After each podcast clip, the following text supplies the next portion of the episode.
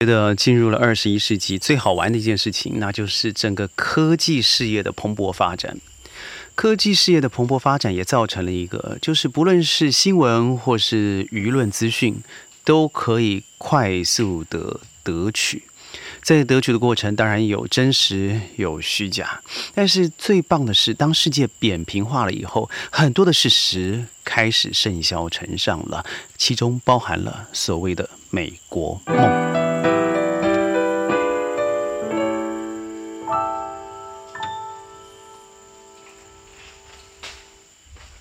欢迎各位加入今天的宣讲会，我是轩轩。现在在距距离吉隆坡一百公里的非常美丽的地方，叫川林的 Plantation 进行录音。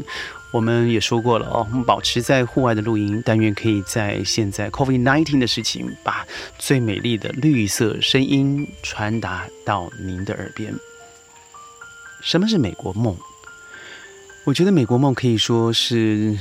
上一世纪乃至这一世纪，经由工业革命之后，然后战争的一二次世界大战造成美国的一枝独秀，而成为了世纪超级强权，那是超级的。尤其在两千年前，根本没有人想可能可以超越它。之前让美国忌惮的有苏联解体了，有日本。经由广场协议以后，到现在都还在淤泥之中。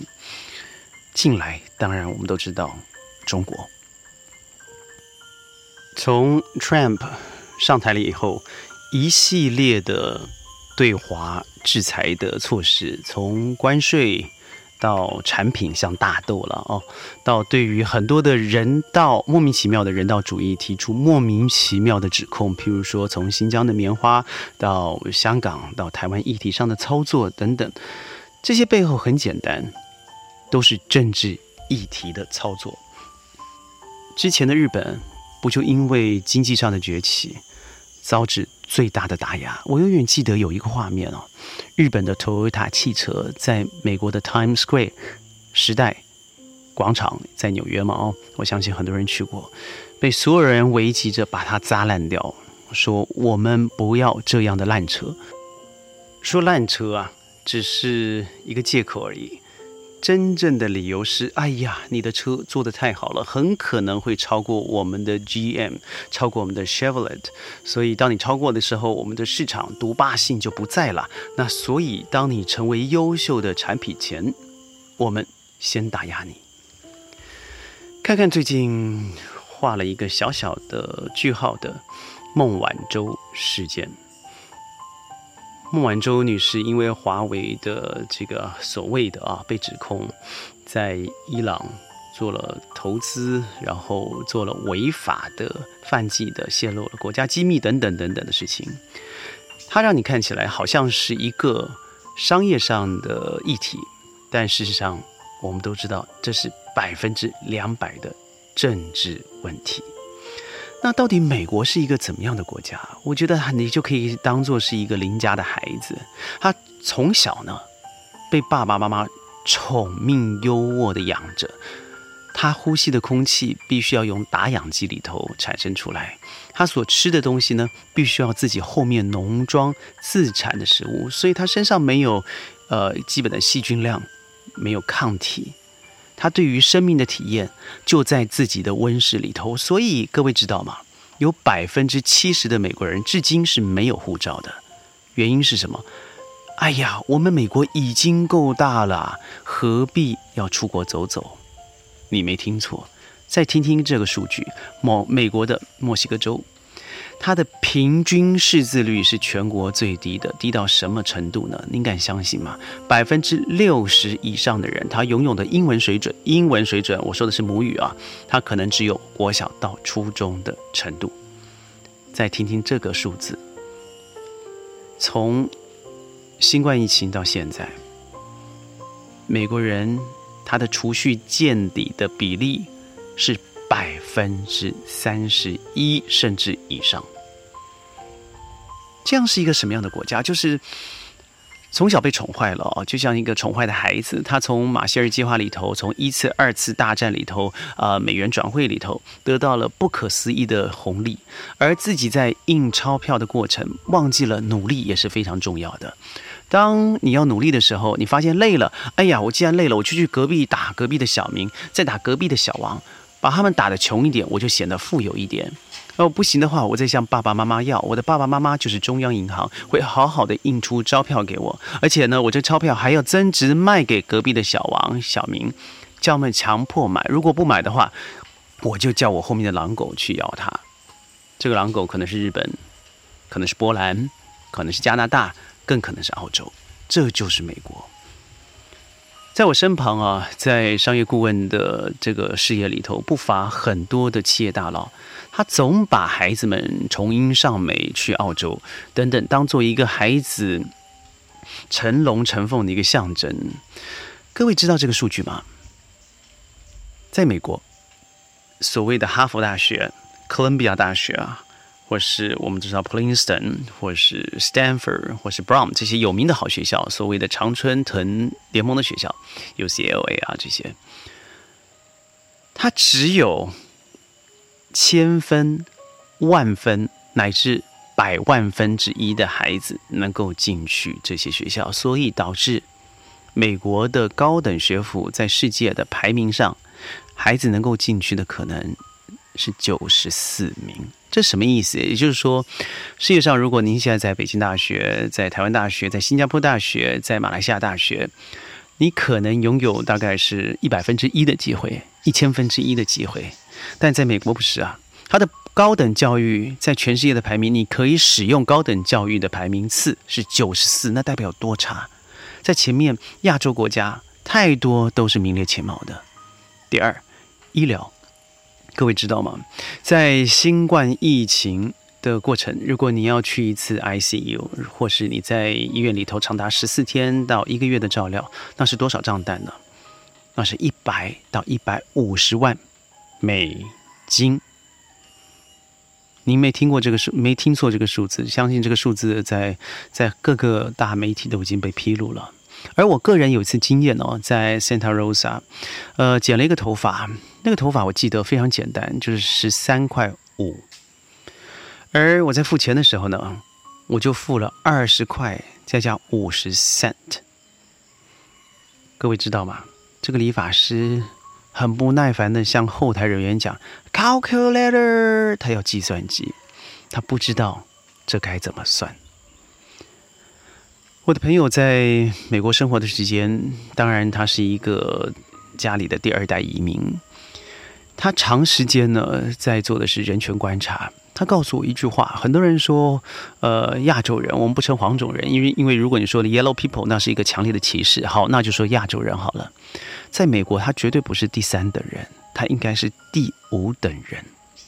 第一，更不要说了，那是美国白人；第二，是美国但是从欧洲来的这些第二代移民；第三，是非洲来的，呃，非洲裔的美国人。第四还没轮到啊！第四是对于社会、国家有所贡献的有色人种，但不包含亚裔。第五才轮到所谓的亚洲人，而他们失效的叫做满大夫、满大夫、满先生。各位不知道有没有听过这件事情？他说：“为什么这么感觉呢？因为他即使他已经读完了 PhD，他读的又是高科技领域，但他总知道，等到需要轮到管理职的升迁的时候，他是没有分的。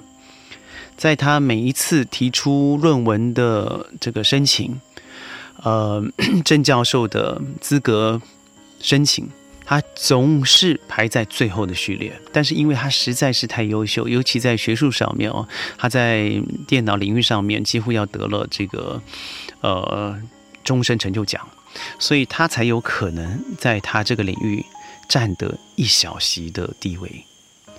看看好了，呃，之前的 Trump 所说的一切，他就像是作秀的人一样，他可以今天跟你握手，转过脸。就重重的打在用拳头打在你的脸上。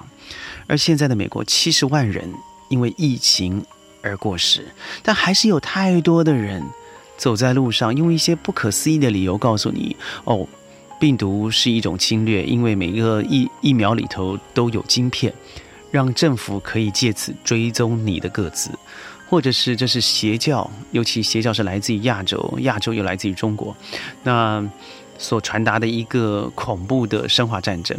所以，如果你打了疫苗的话，那更会加速死亡。而对于 WTO 所，啊，不好意思，WHO 所公布的这个全世界公认的疫苗，它反而就是排斥克星，它不让这些他所以为的国家进入他的国家去帮助他的人民。为什么？因为政治意识至上，所以他会用一大堆不一样的理由来让你自己觉得，哎呦。这个国家好像这个怪怪的，这国家宁愿让人 KO，也不让人好好的活着。这个国家的国家意识好像永远在打压别人。没错，就是如此啊！你看看阿富汗的撤军，九一一事件的二十周年，它所造成的一切，那简直就是笑话一样。我刚说了教育，说了医疗。最近年事已高的拜登，他努力的在世界博版面，他成立了 AUKUS，澳洲、英国、美国的一个军事联盟。呃，说穿了，他不过就是想要进入太平洋地区，而围堵中国的军力扩张。但中国有军力扩张吗？当然没有，那是因为他以小人之心度君子之腹。反观过去四十年，在中国的军事。里头只为了国防而扩张，也就是防御性的。而美国四十年里头没有一年没有发生军事战争，而没有一个战争是在自己土地上的。请问谁在做军事扩张？从阿富汗的这这个撤军，你可以看得出，美国就是如此。越战不是如此吗？韩战不过拿了一个仁川撤退。现在的阿富汗、中东、叙利亚、阿拉伯，每个国家的破坏，不都是他自己想要从中得到利益？不论是油田，不论是天然气，甚至是打压对方的成功，他就会出手，不是吗？中国梦不该醒吗？我很遗憾的是啊，我在新加坡遇到了几个朋友，他们都是一个在中国真的是高等教育出来的医生也好，还有一个工程师。我非常讶异的是，他们有一种想法，就是真的还是美国的羊水好喝，奶水好喝，而忽略了自己成长的过程是得到一切祖国也好、人民也好、社会体制也好给他的福利，让他扶持成为精英中的精英。这些人，我可以说是数典忘祖的。所以未来该怎么走呢？我认为您的美国梦真该醒醒了。我身旁的孩子，我真的帮助了很多人到世界各地求学。呃，美国的有没有？有，那永远是我在最后一层的考量。不要忘了，如果你没有充分的资金，很有可能。学贷会成为你终身之痛。百分之七十的美国大学生在毕业的时候，他已经呃负担了非常沉重的助学贷款。平均这是平均啊，每个人三点七万美元。三点七万，坦白说是非常少的。因为我一个朋友从呃大学乃至于硕士毕业的时候，他的费用将近四十万美金，这是发生在我身旁的人，而。这个助学贷款啊，成为全美国仅次于房贷的第二大贷款，您敢相信吗？尤其在亚洲社会，读书是基本的权益，但在美国绝对是高昂的享受。更夸张的是，根据纽约联储的报告显示啊，六十岁以上还在还助学贷款的美国老人，从二零零五年的七十万。